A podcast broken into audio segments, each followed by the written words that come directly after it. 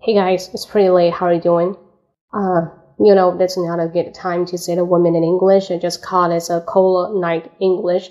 Probably these days I've been practicing the skill on rhyming, practicing the skill on fixing, editing the sound.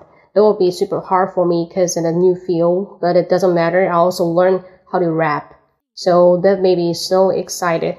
Because while you're just practicing that, you're going to tell yourself you can do it with the words non-stop and until the end of the word is a rhyming one.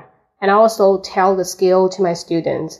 So if you want to learn the collocation, you learn the rhyming, the lyrics, and the sound, and uh, intonation. So the best way is to learn rap, learn rhyming, like the nursery. So it is a very simple way to practice your rhyming is um, birds fly south. The birds fly to the south. The birds will be flying to the south.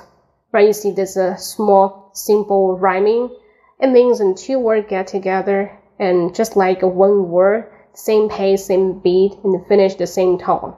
Yeah. Um, don't tell me about how many words in the between and just follow the flow. It doesn't matter what you really say, but just say what you want, like a free rap style. I'm just coming here and do the microphones for you and everything, a single thing you can hear me. That's me. I'm Cola. Hey, yo, let's go yeah, this a free rapping thing. I do not even care about what its exact meaning is, but it's the best way for you to combine the music with English. Because English sometimes we celebrate by the syllables and the vowels. Different syllables can create a different sound. You follow it, then you can speak perfectly, right?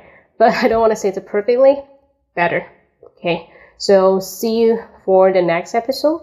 Mm-hmm. If you have any comment if you have any questions you want to ask me, and you can leave your comment and send the word on my WeChat account that is 英语口语风暴，英语口语风暴。Okay, so see you next episode. Bye bye.